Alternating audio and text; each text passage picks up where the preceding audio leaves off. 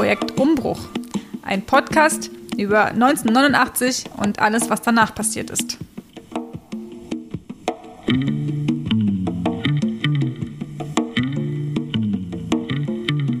Am nächsten Tag hat ganz Cambridge war auf der Straße. Es war der einzige Tag, wo, glaube ich, an der Universität und in den einzelnen Instituten kaum gearbeitet wurde.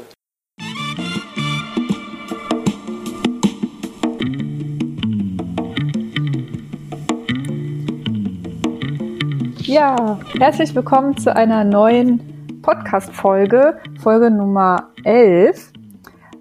Heute sind wir zu dritt. Ich bin René und mit mir sind genau heute noch äh, zwei andere aus der Gruppe, nämlich. Ja, Daniel ist noch dabei und äh, Saskia führe ich jetzt hiermit auch. Saskia ist auch da, oder? Ja, hallo. Genau. Markus ist heute nicht dabei. Wir machen das zu dritt. Und wir haben ein neues Interview geführt und vorbereitet. Und zwar habe ich mich mit André Rosenthal getroffen, ein Forscher und Wissenschaftler, der zur Wende in Großbritannien war. Und das war für mich genau Anlass genug, mich mit ihm zu treffen und genauer zu hören und zu fragen, wie das dazu kam, wie er die Zeit äh, erlebt hat und überhaupt mehr über seine sehr, sehr spannende Biografie zu erfahren. Doch bevor es mehr zum Interview gibt, wollte Daniel noch einen Nachtrag loswerden zur letzten Folge. Zum einen war der Sound beim letzten Mal leider nicht so gut. Das ist meine Schuld. Ich hatte ein anderes Mikrofon als sonst. Deswegen, das tut mir leid. Aber das zum einen und als zweites, als zweiten Nachtrag bin ich dann, um dafür entschuldigend etwas zu bieten, nach Rheinsberg gefahren und kann sagen, Rheinsberg ist auch wirklich eine schöne Stadt. Dort der erste und drittkleinste Lustgarten von, ich sage jetzt mal, von den populären Lustgärten dieser Welt, also bevor es Versailles und bevor es Sanssouci gab, gab es in Rheinsberg einen ganz tollen Lustgarten, den man da sich in Überresten noch anschauen kann. Insofern Reiseempfehlung ist der zweite Nachtrag, bevor jetzt Saskia uns noch erzählt, was wir uns heute technisch gedacht haben mit dem Interview. Genau, wir haben uns nämlich euer Feedback zu Herzen genommen, dass unsere Folgen immer sehr lang sind. Und wir wollen aber eigentlich unsere wunderbaren Interviewpartnerinnen und Interviewpartner nicht so gern beschneiden. Und deswegen haben wir uns diesmal überlegt, dass wir aus diesem Interview mit André Rosenthal zwei Folgen machen. Die erste hört ihr gerade, da geht es ganz klassisch sozusagen nochmal um die Biografie. Und dann teilen wir das in der Mitte und im zweiten Teil des Interviews wollen wir zum Anlass nehmen, um nochmal über ostdeutsche Identitäten zu diskutieren anhand des zweiten Teils des Interviews. Jetzt wünschen wir euch aber erstmal viel Spaß beim ersten Teil und wir melden uns zwischendrin nochmal. Viel Spaß!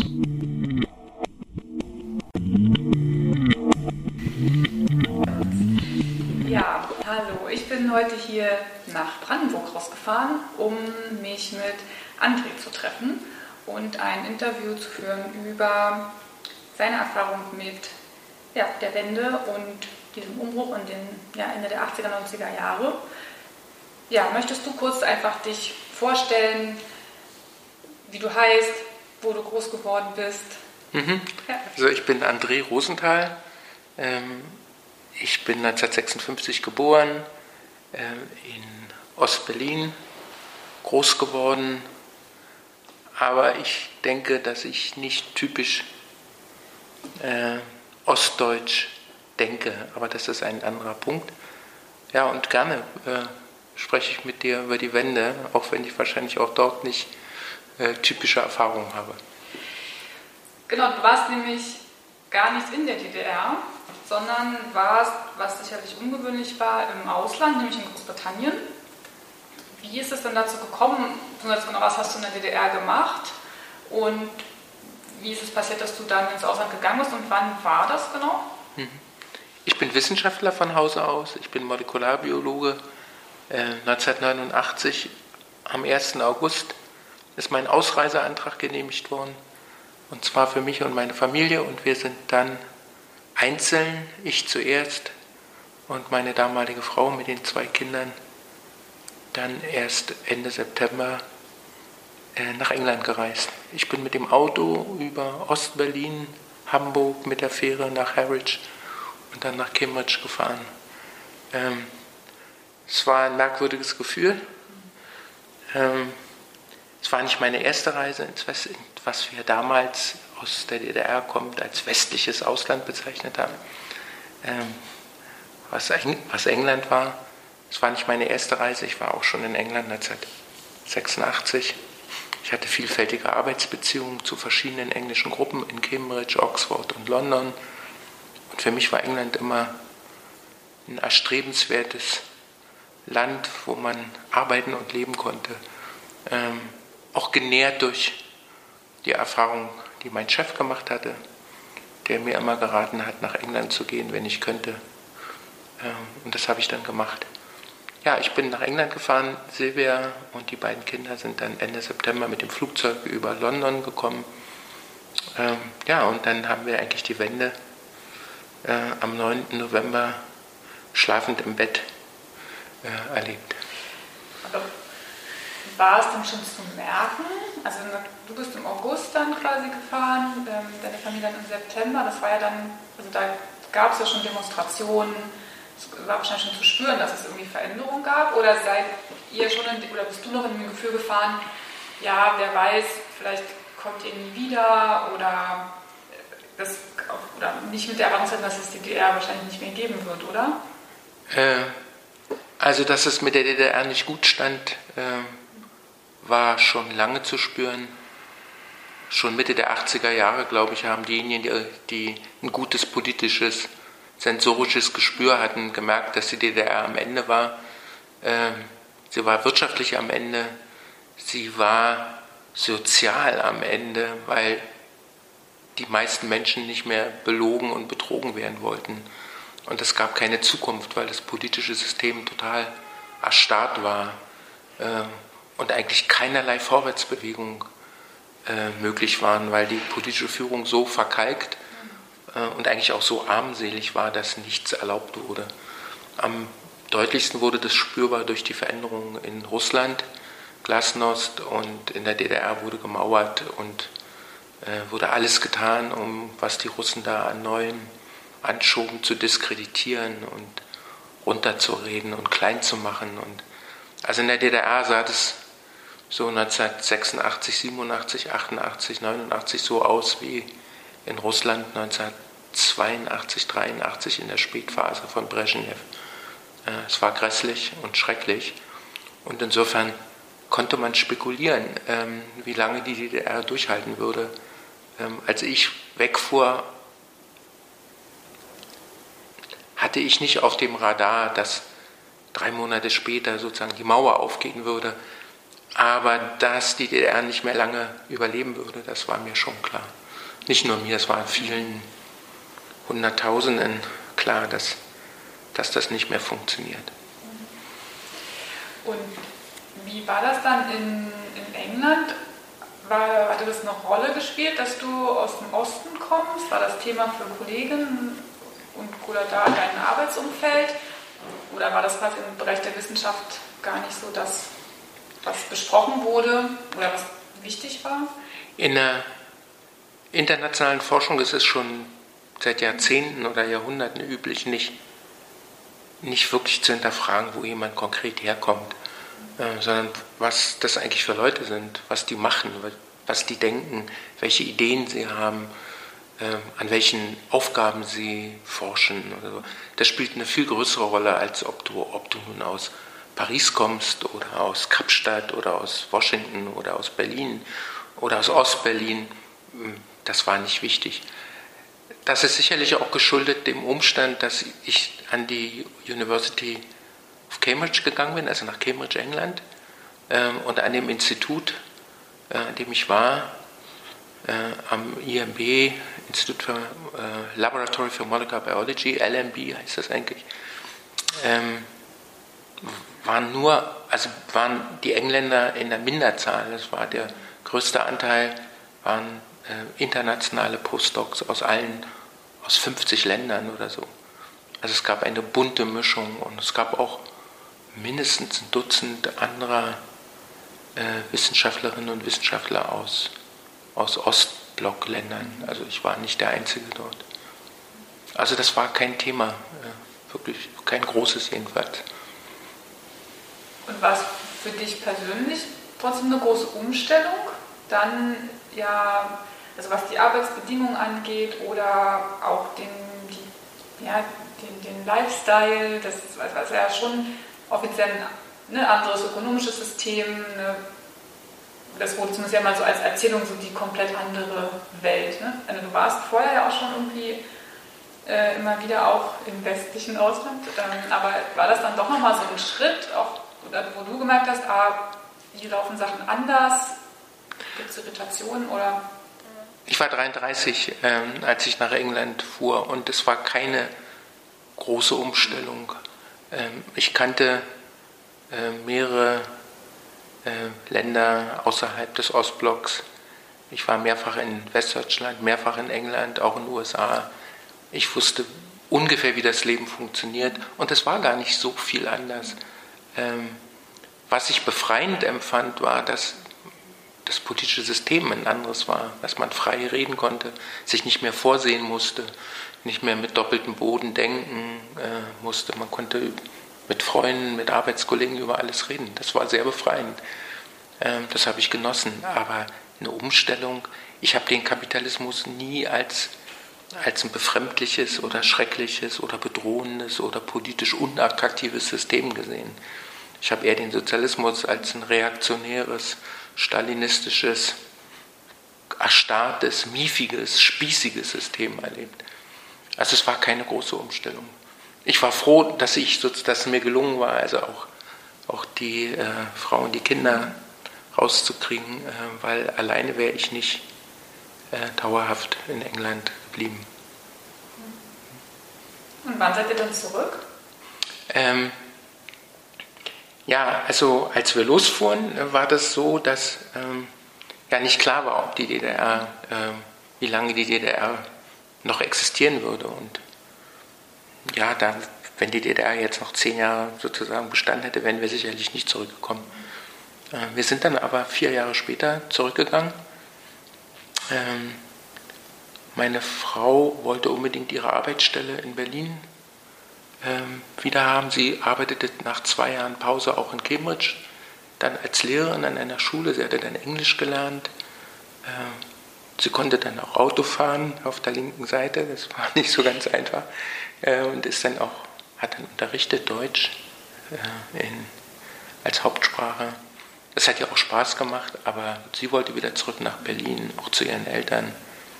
Ähm, und ich habe lange überlegt, ob ich nach, nach Deutschland zurückgehe. Ich hatte dann mehrere Professuren angeboten bekommen. Ähm, eine in den USA und eine in Heidelberg und dann eine in Jena. Und ich habe mich dann für Jena entschieden. Dann doch für den Osten. Ja, aber nicht so, weil es der Osten war, sondern eher, ähm, weil die versprochenen Arbeitsbedingungen in Jena äh, deutlich besser waren als die in Heidelberg.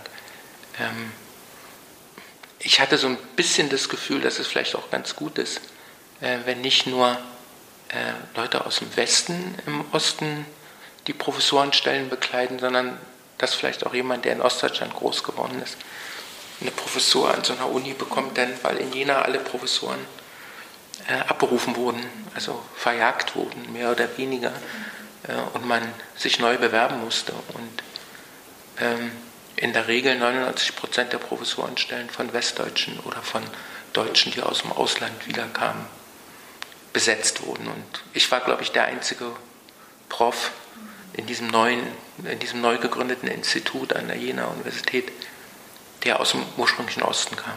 Hm. Und das hat mich vielleicht gereizt, da, das, da den Unterschied zu machen.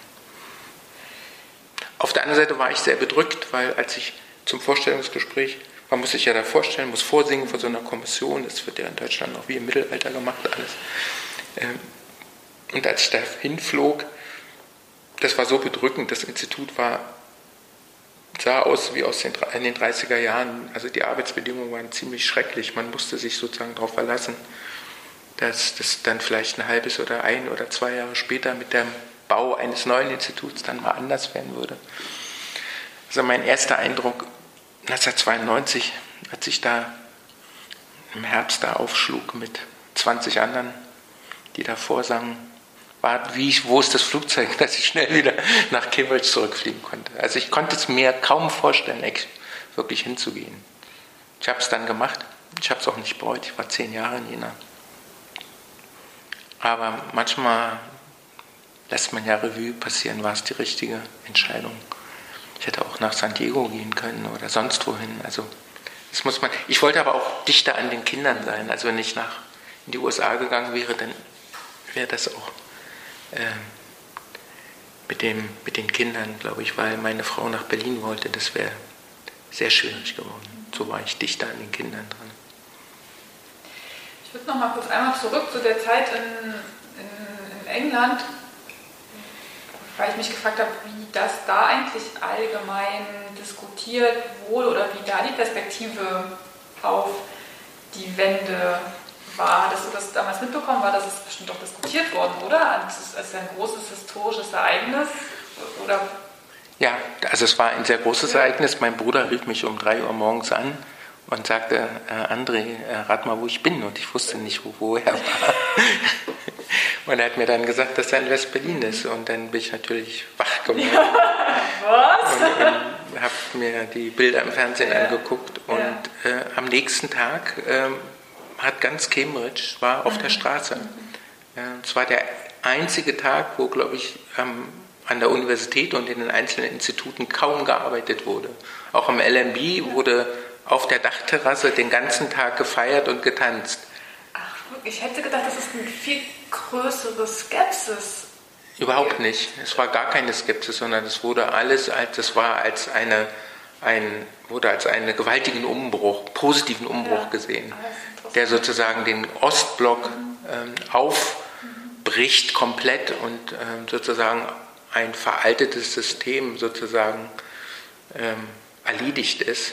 Es wurde nicht als aus einer Siegerposition äh, das irgendwie reflektiert, sondern es war einfach eine Erleichterung, dass der eiserne Vorhang weg ist und dass wieder Normalität äh, einkehrt, weil allen unter Wissenschaftlern, die sind ja keine Politiker, die sind ja meistens weitsichtiger und ein Tick klüger als die Politiker. Und unter, unter den Wissenschaftlern in Cambridge war, mit denen man sich täglich unterhielt, war die Trennung, die Teilung Deutschlands eigentlich ein Unding. Alle haben gesagt, dass das eine artifizielle Teilung ist, die durch, durch eine Konsequenz des, des Krieges war, aber eigentlich für, die, für Deutschland als, als eine Nation eigentlich ein Unding. Man kann ja auch England schwer in der Mitte teilen. Ja.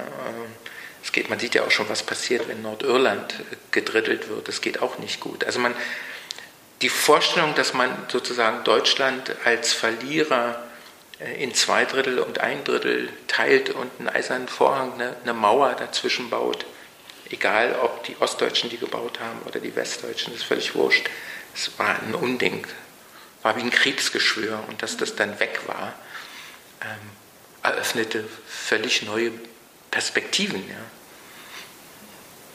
Ja, das ist interessant. Ich hätte gedacht, dass es einfach, aber ja, auch andere Ängste hervorruft, das, was man ja verändern wollte, so ein sehr wieder erstarkendes Deutschland, ähm, dass es äh, genau da doch so Vorbehalte irgendwie ich gerade in, Großbritannien oder vielleicht auch Frankreich oder so noch irgendwie gab. Aber es gab sicherlich bei einigen politischen Gruppen in Frankreich und in Großbritannien äh, Vorbehalte gegen sozusagen ein erstarktes oder wiedervereinigtes Deutschland. Und Margaret Thatcher und später John Major haben ja sich am Anfang auch sehr skeptisch ähm, geäußert und in diese 4 plus 2 Verhandlungen, die es gegeben hat, die wurden ja sehr stark auch von, von der politischen Kaste in England am Anfang behindert. Aber unter den Wissenschaftlern in Cambridge, unter den Postdocs, unter den Profs, unter den vielen Nobelpreisträgern, die an diesem Institut waren und ganz normale Leute waren, war ein viel tieferes historisches Verständnis und die haben sich echt gefreut. Und die wussten auch, dass die Wiedervereinigung von Deutschland bedeutet, dass die Wiedervereinigung von Europa stattfinden würde, dass das sogenannte, der östliche Teil Europas, ähm, der eigentlich historisch älter ist als Westeuropa, zu Europa wieder dazugehört. Also ähm, Ungarn, Budapest, Prag, äh, Rumänien. Also für die war, war dieser Teil Europas ja nicht irgendwie weit weg. Mhm. ja, und auch, dass das sicherlich eine, eine, Umbruchphase für Russland sein würde, war, war uns eigentlich schon klar. Das, das war so eine Umwälzung, die man sie eigentlich nicht so häufig erlebt. Ähm, viele hatten gedacht, dass das vielleicht Jahrhunderte dauern würde und dann war es schon nach 29 Jahren oder 28 Jahren Schluss damit. Ja. Und so rasant schnell dann auch. Ja, ne? Relativ schnell, ja. Doch, hm. ähm Gut, aber wenn man weit weg ist, dann hat man diese Überlegungen vielleicht weniger konkret als die Betroffenen, die das dann in Berlin in der Nacht konkret erlebt haben. Also wir haben am nächsten Tag, wie gesagt, getanzt und nicht gearbeitet und auf dem Dach. Aber einen Tag später war das dann auch wieder vorbei und dann war, war wieder Wissenschaft. Ja, dann ging es wieder um Wissenschaft. Aber für, für dich und deine Familie ist ja wahrscheinlich dann trotzdem vieles verändert oder überhaupt ist das die, welche Möglichkeit wäre, ihm doch zurückzugehen nach, nach Berlin ähm, oder genau, nach Deutschland? Naja, es hat die Möglichkeit eröffnet, in, in Deutschland ähm, langfristig zu leben. Ähm, und ich fand Deutschland immer ein interessantes Land, ähm, ähm, aber auch ein zerrissenes Land aufgrund der Geschichte, ähm, mit einer sehr schrecklichen Geschichte belastet. Zwei riesige Weltkriege angefangen, äh, Dutzende von Millionen Menschen sozusagen auf der Seele zu haben, aus dem Ersten und aus dem Zweiten Weltkrieg, ist für ein Jahrhundert eine schwere Last und es zu schultern in der Second Generation, also für die, die nach dem Krieg geboren sind, ist eigentlich eine enorme Last. Es ist für die Täter, also für die, die das gemacht haben, schon schlimm, aber die, die eigentlich, die es nicht verursacht haben, aber die nach dem Krieg geboren worden sind, für die war das schon belastend, ja, sowohl in Westdeutschland wie in Ostdeutschland mit der Schuld ihrer Väter und ihrer Großväter äh, zurechtzukommen. Ich hatte es allerdings ein bisschen leichter als die meisten in Deutschland, weil in meiner Familie gab es keine Täter. Ähm, und das hat sicherlich auch meine Kindheit und mein, meine ähm, Jahre als Jugendlicher äh, anders geformt als für viele meiner Kameraden, also Schulkameraden oder Kommilitonen oder so. Ich habe in meiner DDR, ich, ich bin in der DDR anders groß geworden als die meisten, die um mich herum waren. Es hing aber mit meiner Familie zusammen, weil meine Familie in dem Sinne keine typisch ostdeutsche Familie ist. Genau, willst du das nochmal genauer? Ja, da gibt es nicht, so, nicht so viel zu sagen. Ich komme aus einer gemischten, ich habe eine genetisch würde man sagen, äh, äh, bin ich ein tatsächlich ein Mischling. Ja, das ist ein verfemtes Wort, sollte man eigentlich nicht benutzen, aber ich benutze es mal, weil es die Sache schon ganz gut beschreibt. Ähm, ich komme aus einer jüdisch-deutsch-russischen äh, Familie mit einem sehr, sehr illustren äh, Familienbaum. Äh, es geht von äh, Eichelbaum über Rosenthal bis Zidorow. Da ist alles drin. Meine Mutter hat einen russischen Vornamen. Äh, mein Bruder hat einen russischen Vornamen. Äh, ja, äh, mein Vater hat den Krieg in Berlin ähm, versteckt nur überlebt. Er wurde von der deutschen Familie versteckt, war einer von ca. 2000 Berliner Juden, die nur mit großem Glück ähm, die Nazizeit überlebt haben. Das ist dann sehr prägend für die, für die Kinder. Äh, das merkt man am Anfang nicht so, äh, wenn man sechs, sieben, acht, zehn Jahre alt ist. Aber später habe ich gemerkt, dass die Erzählungen meiner Eltern mich äh, tief auch belastet haben. Und dann auch dazu geführt haben, dass ich sozusagen die Wirklichkeit in der DDR völlig anders reflektiert habe als, als meine Schulkameraden. Ich habe auch in der Schule und draußen auf der Straße als Kind viel Antisemitismus auch im, im, im Sportclub erlebt. Sicherlich nicht Antisemitismus, dass die Kinder schon wussten, was sie da sagten, aber das war Antisemitismus über die Eltern transportiert in, in die Kindermünder. Das war ziemlich schockierend, aber das ist ja nicht typisch alleine für Deutschland. Das gibt es überall in Europa. Wenn ich mit dem Namen in Frankreich gelebt hätte, wäre es mir, glaube ich, nicht anders gegangen oder in Polen oder in Ungarn.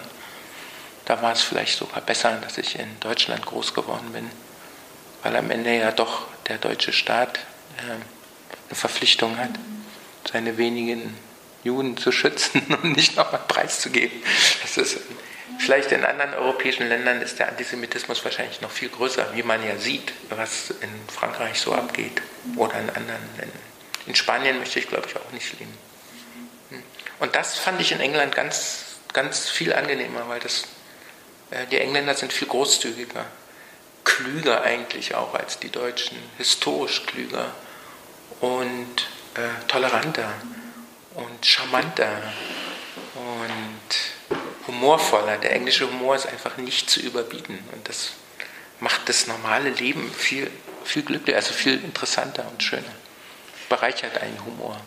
Wenn er so, so tiefgründig ist, weil man erstmal dreimal um die Ecke denken muss, bevor man versteht, wie der Witz eigentlich, was, der, was die eigentlich gerade sagen wollen.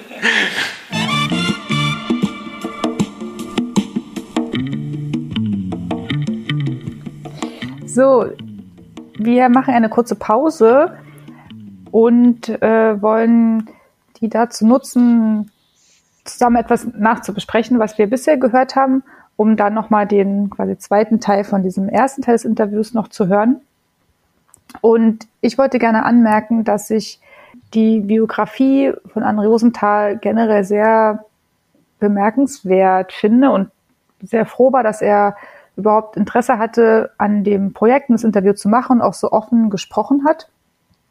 Und ich musste wirklich aufpassen, zu tief auch in andere Bereiche seiner Geschichte tiefer einzutauchen, mehr zu hören über ja seinen jüdischen Hintergrund, aber auch seinen äh, russischen Hintergrund oder, ja, oder den von seinen Eltern, der ganze kommunistische Background. Und dadurch, dass wir ja den Schwerpunkt auf dieser, auf der Wendezeit haben, genau, sind wir nicht so viel auf die Zeit in der DDR eingegangen, was aber sicherlich auch nochmal total interessant gewesen wäre zu hören.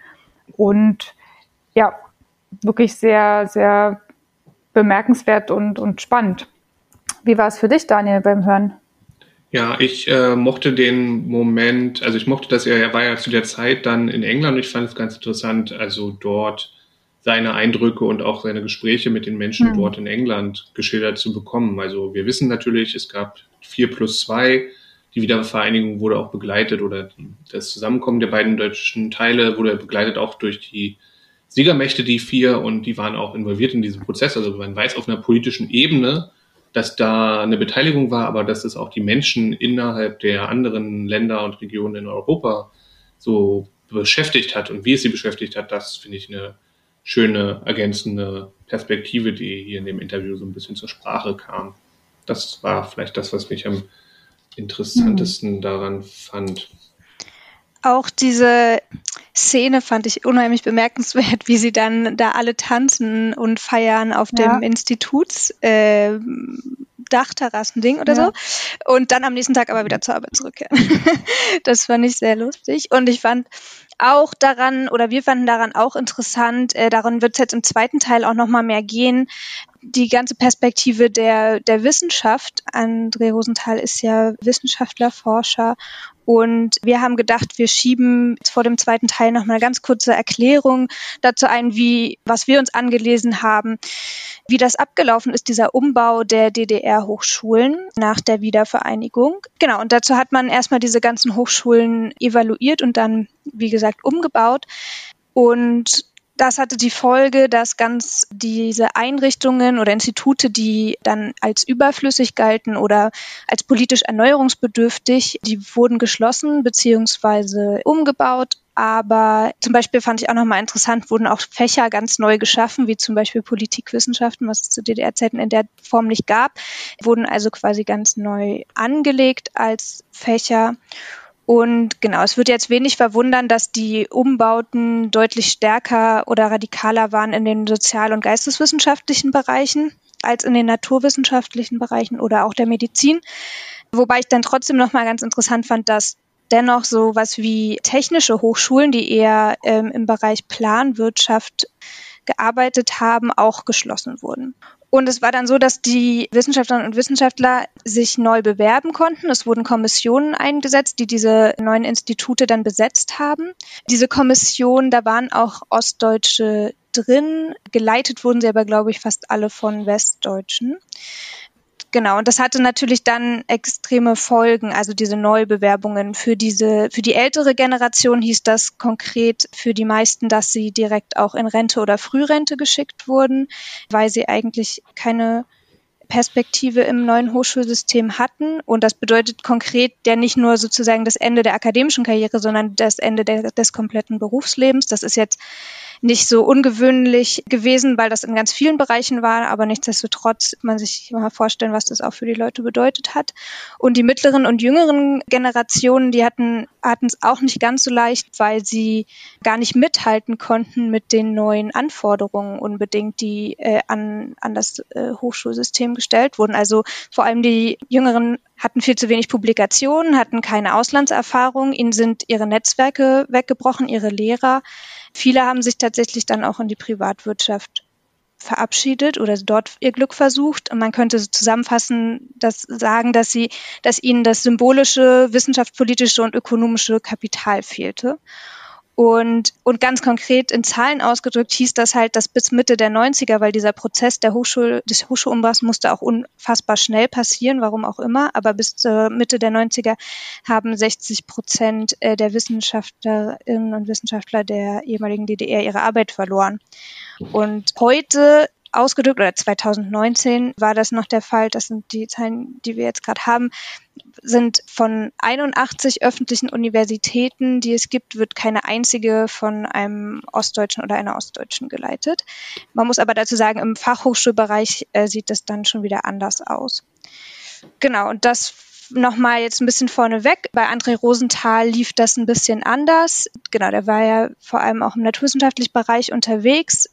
Der ist einer der wenigen oder einer der Ostdeutschen, die so eine Professur bekommen haben. Genau, aber ich fand grundsätzlich in dieser Entwicklung schon auch nochmal ganz äh, interessant oder irgendwie auch absurd, auch dass da völlig klar war, dass der, die Vorlage sozusagen der Westen ist, die westdeutsche Hochschullandschaft und dass nichts großartig übernommen wurde und die, die ostdeutschen Wissenschaftler damit auf eine Art irgendwie immer auch zum Nachholen gezwungen waren oder immer irgendwie, ja, die nicht gut genug waren vielleicht auch. Genau. Und man hätte ja auch sich überlegen können, ob es nicht auch Punkte in der DDR Hochschullandschaft gegeben hat, die man hätte übernehmen können. Also zum Beispiel lag dort der Schwerpunkt, kann man sicherlich auch kritisieren, aber lag der Schwerpunkt mehr auf der Lehre und ähm, genau das könnten wir eigentlich auch ganz gut, mich kann ich mir ganz gut heute auch vorstellen, dort mehr Ressourcen reinzustecken oder so. Ich weiß nicht, wie seht ihr das? Ja, weiß es auch vom Institut für Slavistik der Humboldt-Universität, wo ich ja auch studiert habe.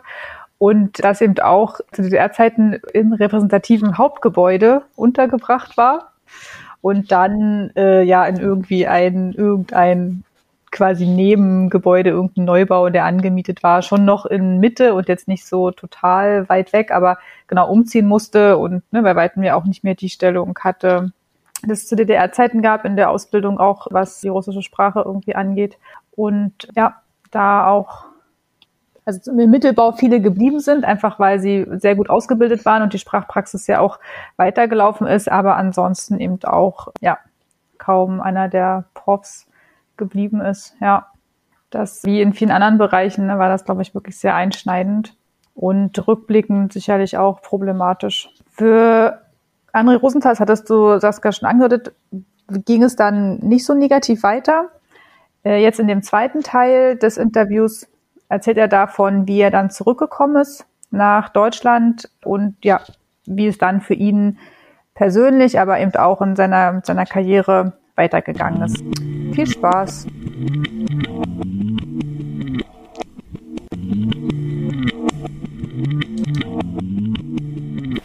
Das hat es dann auch so schwer gemacht für dich, dann doch auch zurück nach Deutschland zu gehen. Das war ja auch eine besondere Zeit, in Anfang der 90er. Also das, das kann ich mir, ich kann mir schwer überhaupt, glaube ich, diese, diese Umbruchszeit vorstellen. Und dann aber auch Anfang der 90er, wo ja wirklich nochmal alles in Bewegung oder genau eine genau, gerade an den Universitäten oder auch ne, auf den, die Eliten irgendwie. Wenn man vier Jahre weg ist oder so, dann ist das Wiederkommen in das Land, wo man herkam, schon ziemlich schwierig. Und für mich war die Zeit in Cambridge, glaube ich, fast meine glücklichste Zeit. Ich war jung, Ähm, ich habe viel gearbeitet dort. Ähm, wir haben uns sehr wohl gefühlt. Die Kinder haben sich, meine Kinder sind in England in die englische Schule eingeschult worden. Die, die kannten fast nichts mehr aus Deutschland. Die, kan die wussten, dass die Großeltern da sind, aber das war es dann auch schon. Ähm, ihre Sprache war mehr, mehr Englisch als Deutsch. Sie, kann, sie konnten Deutsch sprechen, aber sie haben kaum noch Deutsch gesprochen. Ähm, ja, ich konnte mir eigentlich nicht so recht vorstellen, wieder nach Deutschland zurückzugehen. Aber es war dann einfach beruflich, ähm, musste ich mir überlegen nach vier Jahren, man bleibt eigentlich Postdoc nur, nur zwei bis vier Jahre, maximal fünf Jahre und dann kriegen die meisten, die in Cambridge sind, eine Professur oder so. So ist es da. Und dann gehen sie entweder in ihre Heimatländer oder in andere Länder. Also für mich war das ganz normal, irgendwo anders dann hinzugehen. Und dass ich so nach Deutschland zurückging, hing auch damit zusammen, dass ich auch eine Aufgabe bekam. Das war das, äh, ich habe zu dem Zeitpunkt schon an dem englischen Humangenomprojekt gearbeitet in Cambridge. Und Deutschland hatte noch kein nationales Humangenomprojekt. Und ich war mehr oder weniger der Botschafter, äh, der aus England kam, um mit anderen Kollegen zusammen, die von London nach Berlin ging. Ich ging nach Jena, andere Leute gingen nach Heidelberg, ein Kollege von mir ging nach Berlin. Dann gingen also drei Professoren mehr oder weniger zurück nach Deutschland und dann haben wir zwischen 1994 und 1997 in Deutschland praktisch ein nationales Genomprojekt äh, aufgebaut. Und das mit voranzutreiben war eigentlich auch eine Motivation, zurück nach Deutschland zu gehen. Und ich habe dann auch viele Jahre das deutsche Sequenzierungsprojekt, also des Romangenoms, geleitet in Jena mit einer großen Gruppe. Und bin ganz stolz, dass unsere Arbeitsgruppe zusammen mit zwei japanischen Gruppen und zwei anderen deutschen Gruppen, dass wir das zweite menschliche Chromosom aufgeklärt haben. Chromosom 21 zum Beispiel. Äh, 2000 haben wir das fertig gekriegt und haben das dann in Nature publiziert. Und ich durfte auch den Vortrag halten äh, in Amerika über die Analyse des Chromosoms. Also das war auch, äh, hing auch mit meiner Entscheidung zusammen, nach Deutschland zurückzugehen. Ähm, weil ich damit Deutschland in die, in die Liga der, der Staaten äh, führen konnte. Sonst wäre Deutschland wahrscheinlich ausgeschlossen geblieben und hätte am internationalen Humangenomprojekt nicht mitgemacht. Dann wäre das dominiert worden von den Engländern und von den Amerikanern. Die haben das sowieso dominiert. Ähm, aber ich konnte dann irgendwie erreichen, dass wir unter den 20 größten äh, Instituten, die sozusagen die Beiträge geliefert hatten für das Romangenom, Platz 8 gemacht haben in, von Deutschland aus. Das war schon ganz gut. Und wie hast du diese, die 90er Jahre dann erlebt in Deutschland? Also als, genau, in Bezug auf diese, die, die Veränderungen, die es gab, war es sofort zu spüren, dass es eine, wirklich eine andere Atmosphäre war? Oder, ja. Also ich kam 1993 im Sommer zurück nach Jena. Ähm, meine Frau ging nach Berlin, die Kinder wurden dann in Berlin eingeschult. Ich bin an den Wochenenden zurück nach Berlin gefahren aber ich habe ja dann eine Arbeitsgruppe in Jena aufgebaut, die am Anfang drei, vier Leute waren und dann 1997, 98 ca. 100. Ich hatte gar keine Zeit, so viel über politische Zusammenhänge nachzudenken. Ich habe nie wirklich Zeit gehabt, ähm, auf der Straße äh, zu demonstrieren oder monatelang darüber nachzudenken, ob ich das machen würde oder das. Ähm, ich hatte Forschungsprojekte, die mussten bewegt werden und das internationale Humangenom-Projekt war sehr anstrengend. Äh, es musste koordiniert werden, da gab es ständige monatliche, zweimonatliche Treffen in der ganzen Welt. Ähm, ich habe ja nicht nur das Humangenom-Projekt gemacht, sondern noch viele andere molekulargenetische Projekte. Äh, und wenn man so viele Postdocs hat und Doktoranden zu betreuen hat und Publikationen äh, schreibt und Forschungsanträge stellt, ich musste ja Millionen und Abermillionen von D-Mark äh, einwerben, um meine Mitarbeiter zu bezahlen.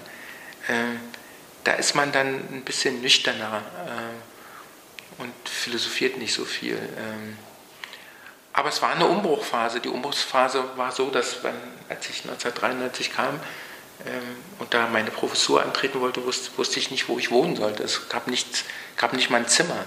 Ich habe dann mit dem, äh, mit dem äh, Freund, den ich sozusagen nach Jena auch geholt habe, der eine feste Stelle in Jena in meiner Arbeitsgruppe bekam, wir haben uns dann irgendwo äh, ein Zimmer geteilt. Ja? Also wir haben wie Studenten irgendwie. Am Anfang, glaube ich, habe ich auch mal ein paar Nächte auf der Straße äh, zugebracht oder im Auto geschlafen oder so. Also es war 93 in, in Ostdeutschland sehr gewöhnungsbedürftig. Ja. Da war der Umbruch noch nicht da. Das sah alles noch sehr schäbig und, und ja, die Infrastruktur war immer noch, noch die alte. Es war noch wenig geschehen sozusagen. Ähm, aber man konnte sehen, dass sich Dinge verändern. Was man aber auch gesehen hat, war die Skepsis derjenigen, die in der DDR die Verlierer waren, in Anführungsstrichen. Also 1993 war ja schon die ostdeutsche Industrie zusammengebrochen. Es gab Hunderttausende, die arbeitslos wurden oder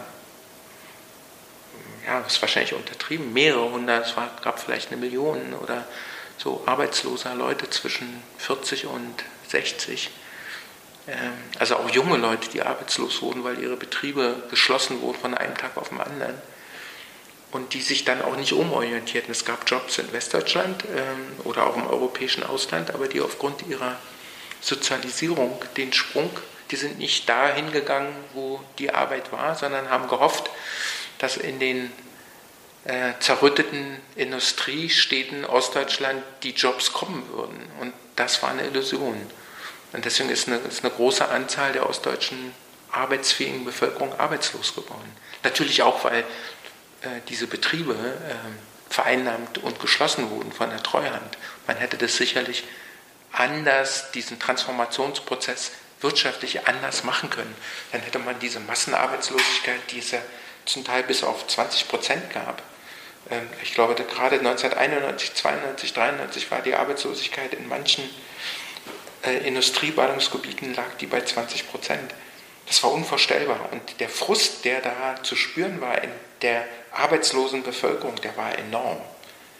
Aber das habe ich nur am Rande mitbekommen. In meiner Arbeitsgruppe waren äh, Ostdeutsche wie Westdeutsche gemischt.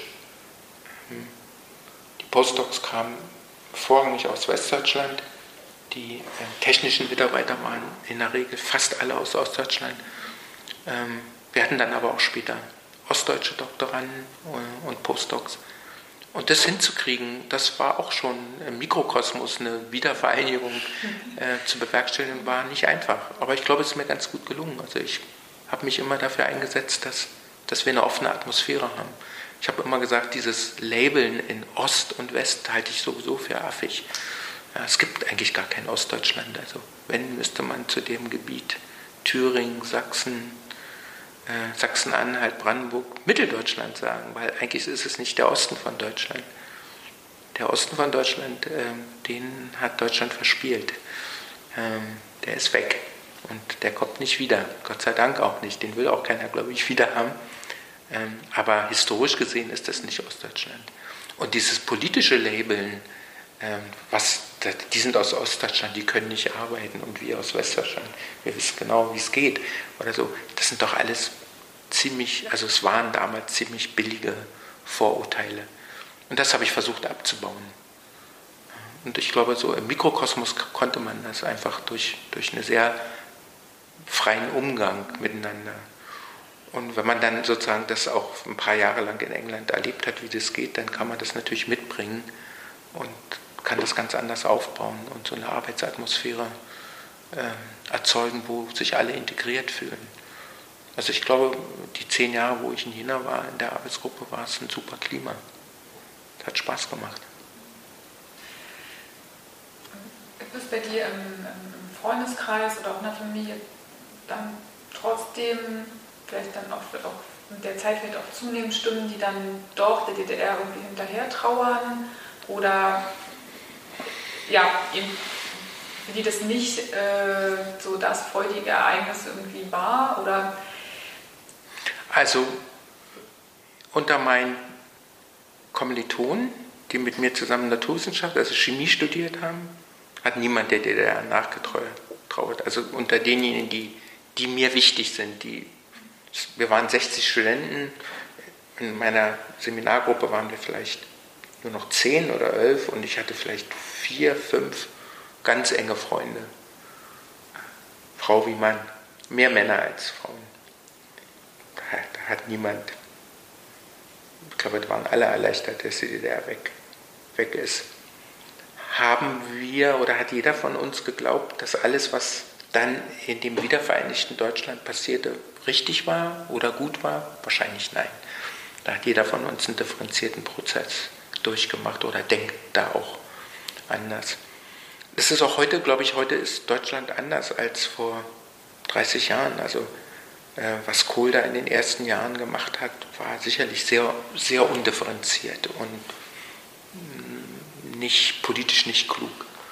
Also man hätte diesen Prozess sicherlich effektiver gestalten können, wenn man wirtschaftlich etwas weicher vorgegangen wäre und das nicht in so einem brachialen Umbruch gemacht hätte. Und vor allen Dingen, wenn man mehr integriert hätte, wenn man nicht sozusagen ähm, mit dieser Gewinnerpose mhm. ähm, auf Ostdeutschland geschaut hätte, sondern wenn man begriffen hätte, dass ähm, das Territorium zwischen Thüringen und Mecklenburg genauso deutsch ist wie das ähm, zwischen Hamburg und München. Ja. Also diese Vorstellung, dass die Westdeutschen irgendwie bessere Deutschen waren, weil sie sozusagen die, die, die sogenannte Freiheit früher hatten, ist eine, eine völlige Illusion. Die Freiheit in Westdeutschland haben die Alliierten gebracht und die Unfreiheit in Ostdeutschland haben die, hat die russische Besatzung gebracht. Und dafür die Ost, Ostdeutschen zu zeigen, ja, äh, ist eigentlich historisch gesehen extrem unfair. Und das muss man dann erläutern, das muss man dann erklären. Ähm, und viele wissen das. Und also insofern hat sich, also in meinem ganz engen Freundeskreis hat sich niemand nach der DDR gesehnt. Ähm, ich habe mir manchmal die Frage gestellt, was, also ich habe mit meinem Vater darüber geredet ähm, und der hat sich, für den war es sicherlich schwieriger, aber er hatte irgendwie auch das Glück, dass er 1989 in Pension gegangen ist, also mit 65 berentet worden wäre. Wenn er jetzt fünf Jahre jünger gewesen wäre und er hätte miterleben müssen, dass man ihn sozusagen als Institutsdirektor absetzt und äh, wegschickt und seine Professur annulliert, äh, wäre das sicherlich äh, schwieriger geworden. Das hat er glücklicherweise nicht erleben müssen. Und meine Mutter ist 1988 gestorben. Für sie gilt das Gleiche. Ähm, also wenn sie, äh, und sie war ja noch, als sie starb, 56, also ähm, was sie dann gedacht hätte in der Umbruchphase, wäre sicherlich anders gewesen, als was ich gedacht habe. Mhm. Aber da hat man auch die, den Konflikt zwischen Eltern und Kindern. Ich bin die, die zweite Generation. Äh, meine Eltern sind durch den Krieg gegangen. Ähm, äh, meine Mutter als sehr junges Mädchen oder so. Ähm, und mein Vater, wie gesagt, versteckt die haben eine ganz andere Erfahrung. Äh, die kommen aus einer ganz anderen politischen äh, Background und dass die zur DDR vielleicht eine andere Haltung haben als ich. Ich habe, glaube ich, so ab 1977, 6, also eigentlich mit dem Beginn des Studiums habe ich aufgehört, darüber nachzudenken, ob die DDR eine Zukunft hat. Ich hatte damals schon das Gefühl, dass das nicht gut ausgeht. Mhm. Ja, ich glaube auch, ne, diese, ja, diese Generation der Gründer und Gründerinnen, die vielleicht auch politisch ganz. Die waren ja politisch indoktri in, indoktriniert. Das muss man, man muss das so, so sagen. Meine Mutter kommt aus einer sozialdemokratisch-kommunistischen Elternhaus.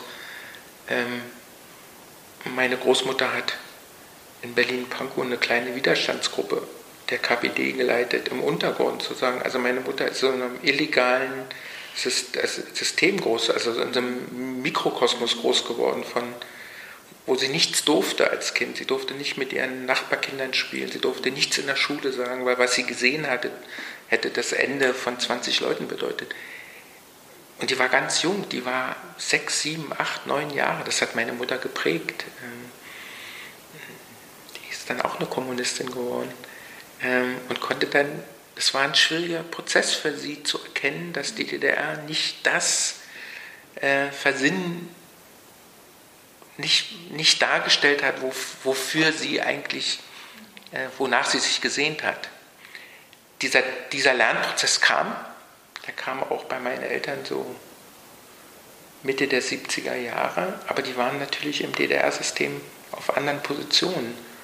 Und auf diesen Positionen war das sehr schwer, äh, Fehler offen einzugestehen. Und da waren sie eigentlich noch ganz gut drin. Die konnten also schon Fehler entdecken und kritisieren, aber dann gegen den Staat anzugehen, gegen dieses System, äh, von dem sie ein Teil waren, war ganz, ganz, ganz schwierig. Währenddessen als Student ist man sozusagen ja noch, noch relativ frei. Ja, das geht dann schrittweise natürlich, verschwindet dann diese Freiheit auch. Je stärker man sich sozusagen in dem System anpasst, je älter man wird, je mehr Verantwortung man dann hat. Und das war dann auch für mich schwierig. Also ich, ich ähm, promovierte dann 1983, 84, 83. Ähm, und dann begann meine erste Arbeitsstelle an der Akademie der Wissenschaften. Dann wollte ich habilitieren, das habe ich auch gemacht sehr schnell. Ja, und dann wären ja auch staatliche Verantwortlichkeiten auf mich zugekommen irgendwann. Das hat man mir auch schon angetragen 1986, 87 immer wieder. Ich habe es immer wieder abgelehnt.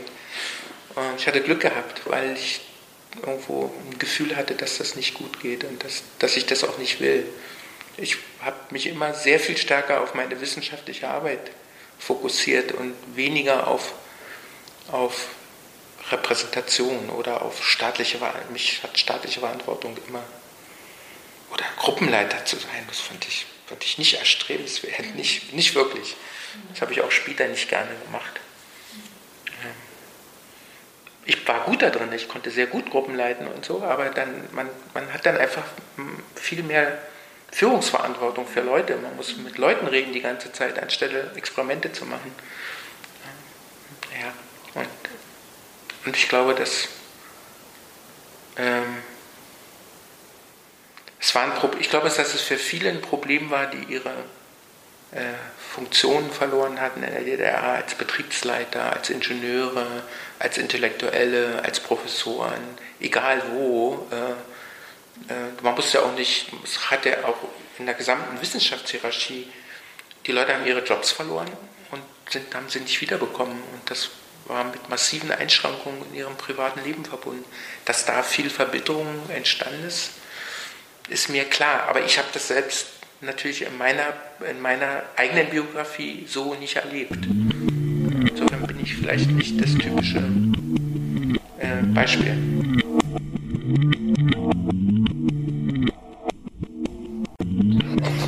So, das war der erste Teil des Interviews mit André Rosenthal.